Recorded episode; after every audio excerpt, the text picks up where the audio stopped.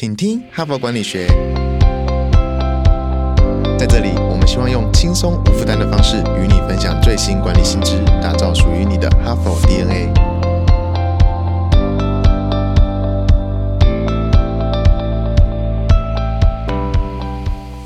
大家好，我是节目代班主持人，哈佛商业评论全球繁体中文版行销总监伊文。这个星期哈帕的主题是职场让你委屈了。昨天我们从如何达到任性的状态，让大家不要惊了，在逆境中不要逃避或忽视这个负面的状态，要知道自己需要什么资源，再造护自己继续往前。今天我们就来谈谈。如果你在职场中啊，委屈和伤害已经中招太深，你无法自拔，我们要怎么办呢？今天要谈的怎么办呢？不是以往的那种，哎呀，高手过招，或者是制胜引导，或者是说服的这种外在竞合，而是延续昨天的韧性。我们要协助的是内在。因为我们很常忽略心理的伤害，可是心理啊，影响生理的层面可能超乎你的想象。如果你身处一个有毒的职场，可能是随时待命的这种过劳文化，可能是遇到会霸凌的上司，或者是遇到不怀好意的同事，或者是恶劣待遇啊、沟通不良啊，或者是有件荒谬的办公室闹剧等等。其实，麻省理工的使用管理学院在二零二二年进行一项研究发现啊。有毒的工作环境文化是人们离职的首要原因，导致员工流失的可能性是薪酬是 money money 的十点四倍。Oh my god！但是这也确实，当今的专业工作者非常重视呃精神跟情感都可以成长茁壮的环境，所以摆脱不正常的工作压力冲击是有益你的健康的，也比较容易做到，就是摆脱而已嘛。可是摆脱了以后，这个有毒的工作环境啊，对于你后续的影响，其实是让人们比较难挣脱的哦。我们文本的作者啊，美乐蒂·怀尔丁是美国知名的职场教练，他在其他的媒体中啊，有一段介绍很吸引我，说他是为聪明、高敏感、高成就，可是却苦于自我毁灭式性格的高敏感斗士们。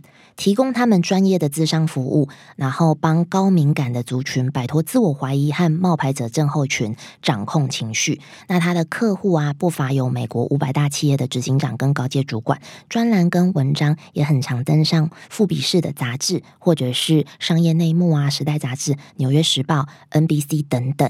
那怀尔丁他提到啊，他担任高阶主管的教练的时候，他曾经目睹这些。无数聪明有能力的专业人士试图从那些以往啊不可预测的冲击和恐慌，甚至是霸凌复原过来。例如说啊，作者有提到一个阿杰的案例，有在一间软体公司担任专案经理的新职务超过三个月的阿杰，他从各方面上看来啊，上任的这前九十天都非常的成功。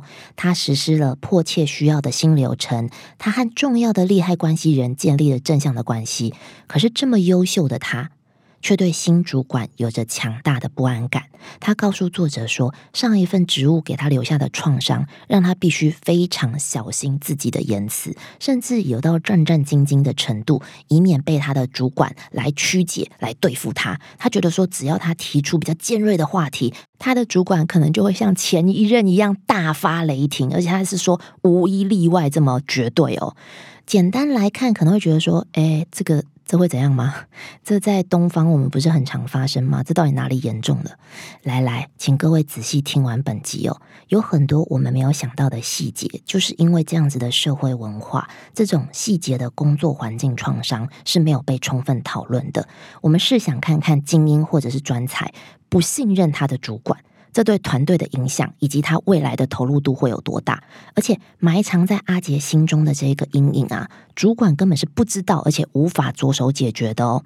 这可能是多种有害行为引起的，例如说口头骚扰，或者是社交孤立，到歧视，或者是工作缺乏保障，甚至有一位技术策略专家曾经说过哦，有人曾经在有毒的工作环境中导致。创伤后压力症候群 （PTSD） 吗？比如说，电子邮件的铃声响起，就会唤起你的这种战斗、逃跑或动弹不得的反应吗？只有我吗？他是一个技术策略专家，哎，但是他却在工作当中有 PTSD 的反应。是的，很多案例啊，会把这种过度警戒的反应带到下一份职务，影响了他们的表现，或者是享受到的乐趣。不过，如果啊，曾经经历过的你已经完成了最困难的部分，就是做出勇敢的决定，告别毒瘤的工作环境。这不一定是换公司，有可能是换单位，或者是换掉你心中的毒瘤。或者是就算什么都不换，但是你脑子已经重新启动、重新开机、重新开始。现在呢，你应该就找回自信，把负面环境的这个包袱抛在脑后。HBR 将介绍四点，让你在新的岗位上痊愈，并且突飞猛进的成功方法哈佛领导者学程经历十期好评不断，全新改版再进化，更全方位的认知拓展，更深刻的思辨交锋。更真挚的共学情谊，都在 HBR 领导者学程二点零，深究十二个不同决策关键难题，大力强化你的决策系统，提高你的决策胜率。如果你也想体验源自于哈佛商学院的个案系统训练，与五十位以上的企业关键精英共同拆解各种困境，强强联手找到路径与解方，席次进入最后倒数。立即点击说明栏链接，抢占席次早鸟七五折优惠。若您想了解更多，欢迎报名十一月二十二日台北班说明会，以及十一月二十八日高雄班说明会。席次有限，错过再等半年。点就是做个了结。因为对于虐待者心怀怨怼，或者是你在脑子里面会反复的重复播放各种情境和对话，希望找到原本可以说一些什么不一样的话，或者是做一些什么不一样的事，这个类型的反刍其实是很常见的，也可以理解。又或者是这么说，大脑讨厌模棱两可的情况，所以人们会试图为他人的恶行寻找答案，即使这对我们并没有注意。但是也因为如此，这个认知闭合需求很强烈。简单说一下，认知闭合需求就像是刚刚说的这个情境：我们人们面对模糊性的时候，为了消除那个模糊状态给自己的压力或者是焦虑，个体呢会具有强烈的动机去寻求答案。这样反而可以帮助我们找到接受现实的方法，让我们从这些已经结束的事件过渡到新的事件中。怎么说呢？例如啊，阿杰就是刚刚那个案例的阿杰，他对前老板感到愤怒，因为他没有得到赏识。他试图帮忙的时候，却被老板攻击。可是这个时候，阿杰他意识到，他永远不会收到老板的道歉，而且他也不需要。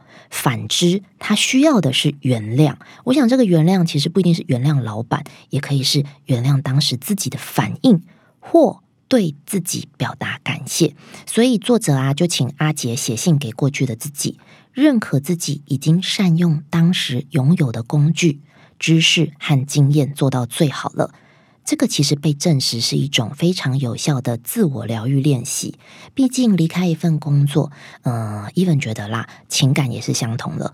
无论是否有毒啊，它都是一种失去，所以要给自己空间悲伤，可以考虑进行宣泄的仪式。呃，不只是刚刚那样子写信、写呃道歉信、写感谢信、写告别信，看你的需要，或者是把文件啊、照片归档、删除、销毁。如果害怕听众您听到这，对于过往的伤痛仍然隐隐，那欢迎你拿起手机或者是纸笔，开始写下你的第一步修复哦。第二点，掌握你能掌握的，因为没有人应该遭受到不公平的对待，或者是欺负，或者是虐待。但是自责却是一种常见的创伤反应。你可能发现你的满脑子都是如果什么如果，如果我早点说出来，如果我先怎么样，如果我做了什么，如果那样，如果这样。还有另一种常见的反应是。会因为自己遭受到这样子的对待而感到羞耻哦。这个时候，自我疼惜会对于你重建自信有很大的帮助。借由一些建设性的行动，加强自我概念，拿回力量。比方说，你在上一个职务被要求随时待命，过分怪罪自己，哎呀，怎么这么好欺负，并没有帮助。毕竟你是在助长随时待命的环境中遭受到指派超过负荷量的工作的，所以这个是你前主管的责任。当你有如此的自我肯定，你在任何一个岗位意识到一个专案无法实现或者是无法持续的时候，你就可以大声说出来。请善用你用上一个职务学习到的经验、经历和东西，清楚的传达你的界限和期望。那第三点呢，是制定计划去应对那些有可能触发的因素。我们要注意新工作或者是新的环境，或者是现在的状况当中啦。如果任何让你熟悉的情况，因为这可能会让你想起。过去的状况而产生压力反应，那我们要找出这些可能会触发你情绪的特定情况，更让你有能力去制定应应的计划。常见的触发因素啊，包含被排斥、感到无助，或者是认为被拒绝。你看，像阿杰，他有被老板霸凌的经历，这代表啊，他在跟新的主管一对一谈话之前，一定会特别紧张。所以把这些线索串联起来，阿杰就能事先做几个深呼吸。让他的神经系统先镇定下来。那阿杰其实还养成了习惯，观察自己在这些触发的情境中，自己在对自己说什么。起初啊，如果老板没有给他积极的回馈，他就会想：哦，又来了，跟上一份工作一样，我的主管并不欣赏我。可是阿杰他学会辨识出这种没有帮助的内心独白，并且。根据真实的状况来判断他们之间的关系，而不是投射过去的经历。那进入到最后一点啊，品味正向时刻，因为大脑无时无刻都会对潜在的危险保持警戒。那在经历创伤之后更是如此。所以这就是为什么，即使在一个比较安全的环境当中，开启了一个新的植物，仍然呢可以敏锐的察觉到潜在的轻视。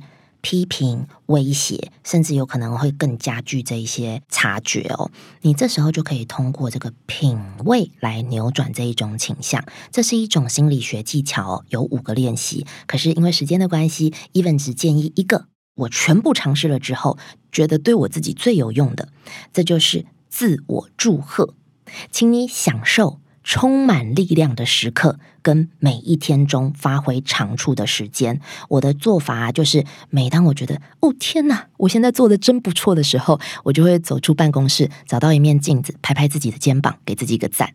那如果今天没有这样的时刻，我也会在回家的电梯里面给自己一个拥抱，嘉许自己投入的这一天。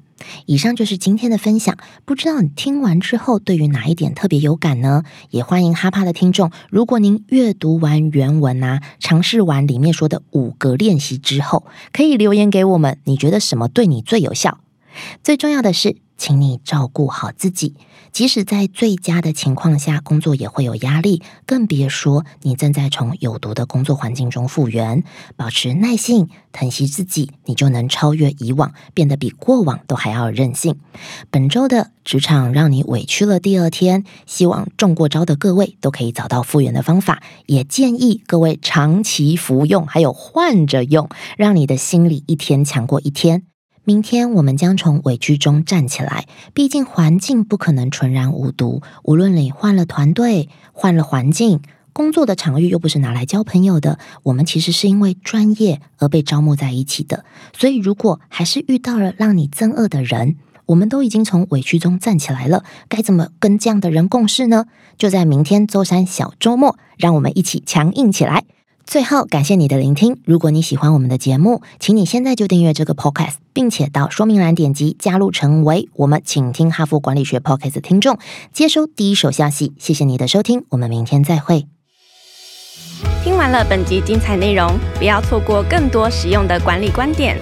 现在到十一月底前订阅 HBR 一年，就有机会抽中新宇航空台北到东京商务舱来回机票，同时订阅纸本杂志加数位版。还可获得两个抽奖机会，感恩再加码，登录发票立即开启幸运转盘抽抽乐，HBR 请你喝咖啡，现在就开启说明栏连接，前往订阅成为 HBR 读者，阅读更多管理新知，开拓管理视野，让国际观点帮助您看得更广，走得更远。